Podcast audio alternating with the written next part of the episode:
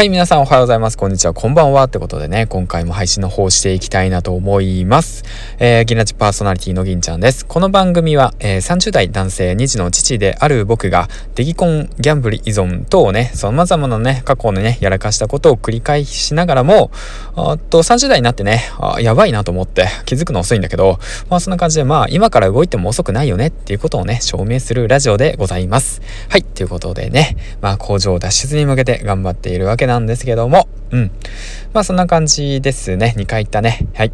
この番組は人と人との架け橋になるヒマラヤパーソナリティ大木が経営し、夏金が動く人材業をなりわいとする株式会社 LMC のスポンサーの提供でお送りします。はい。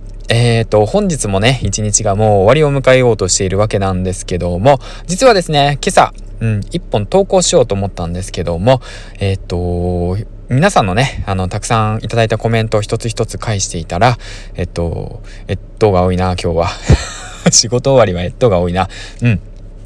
ちょっと時間なくなってしまったんでね、仕事終わりの今、この時間帯に収録しております。はい。えー、で、今日のトークテーマなんですけども、ヒマラヤ2021年の動きについてね、話していけたらいいかなと思います。はい。ということでね、ヒマラヤ2021年の動きについてなんですけども、こちら、えっ、ー、と、ヒマラヤ公式のノートの方が更新されました。ぜひともね、皆さんチェックしてほしいなと思うんですけども、この中でね、僕が気になったポイントっていうのは3つあります。はい。2020年は音声配信が爆発的に増加しましたよねっていうこと。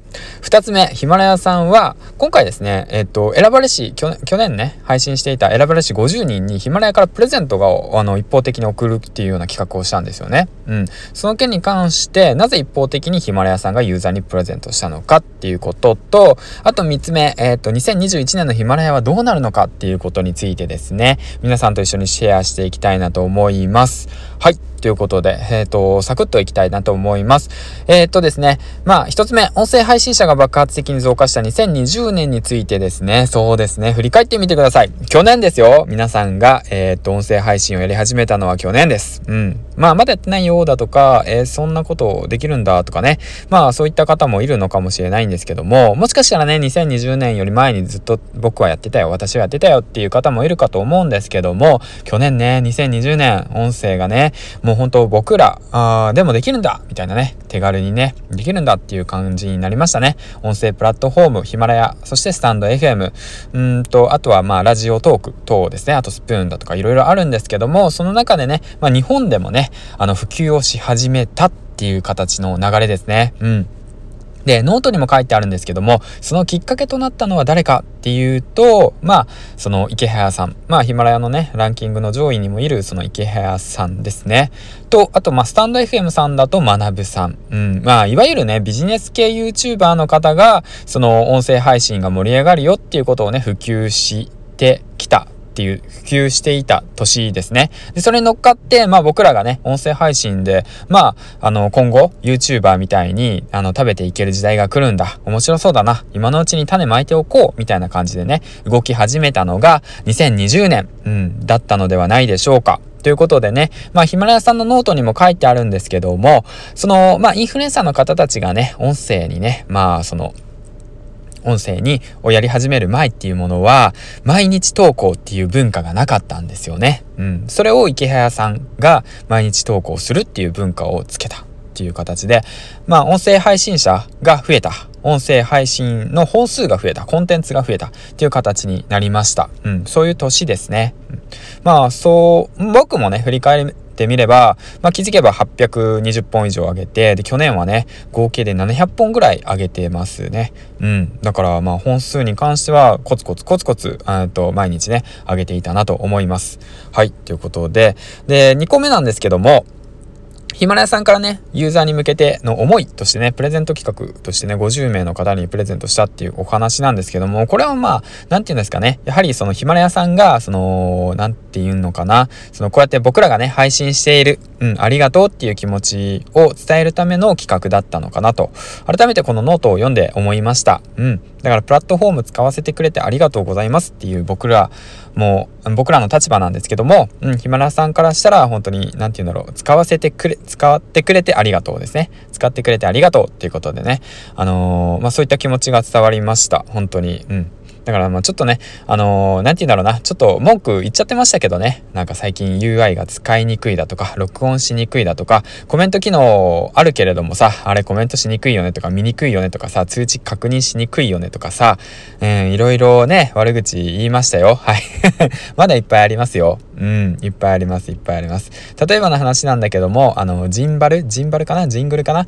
あのね、その、チャプチャーご、チャプターごとにその BGM をつけるような機能をつけてみたりだとか、まあそうですね、BGM 関連で言ったら、まあ BGM をね、何曲か、何曲かオリジナルのをね、つけてくれたら、まあ聞きやすくなるんじゃないかなとか、まあそういったね、えー、っと、まあ工夫等、機能等もね、今後実装されると思うので、楽しみにしております。うん。本当にね、なんかヒマラヤっていいですよね。ユーザー感と、ヒマラヤの会社とユーザーがなんかすごく近くにいるような感じがしてます。こうやってね、また多分聞いてくれてると思うんですよね。しかも。うん。それが嬉しいなと思ってます。はい。で、えっと、まあそんな感じで、えっと、3つ目ですね。うん。で、3つ目っていうのが、その2021年のヒマラヤはこうなるっていうことなんですけども、まあ、大きく分けてね、3つ目の中で、えっ、と、3つポイントがあります。1つ目、ライブ配信機能の実装やっときますね。より実用的、二つ目が、より実用的な音声収益化の仕組み作り。うん、うん、誰でも収益化したら、やっぱね、ユーザーは増えますよね。はい、はい、そうですよね。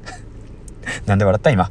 3つ目。えっ、ー、と、ヒマラヤコンテンツ、オリジナルコンテンツの拡充ということで、ヒマラヤコンテンツの拡充。うん、そうですね。去年は、えっ、ー、と、階段のコンテンツ、コンテストがありましたね。うん。プロの、えっ、ー、と、朗読家を作るっていうね、育てるっていうような、そういったコンテンツがありましたね。はい、ということで、まあ、その、まあそんな感じでね、3つあるわけなんですけども、この中でね、やはり一番気になるのはライブ配信の実装。うん。と、あとは収益化システムじゃないんでしょうか。うん。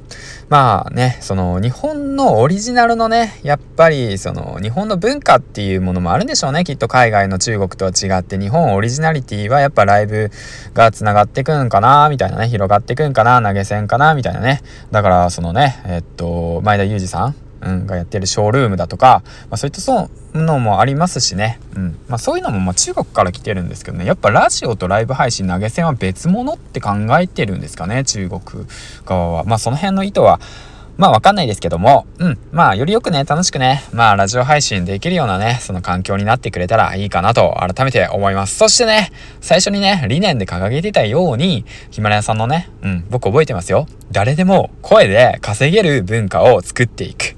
僕はね、この理念、このね、そのなんか方向性に惹かれて僕はヒマラヤをやっているので、ぜひともね、そういった人たちをね、増やせるようにね、あのー、まあ僕も頑張るんで、ヒマラヤさんもね、あのーなんて言うんだろうな、頑張っていただけたらいいかなと思っております。はい、ということで長々と話していたわけなんですけども、今日もね、最後までご清聴ありがとうございました。いいね、フォロー、コメント等をね、してくれたらもっと喜びます。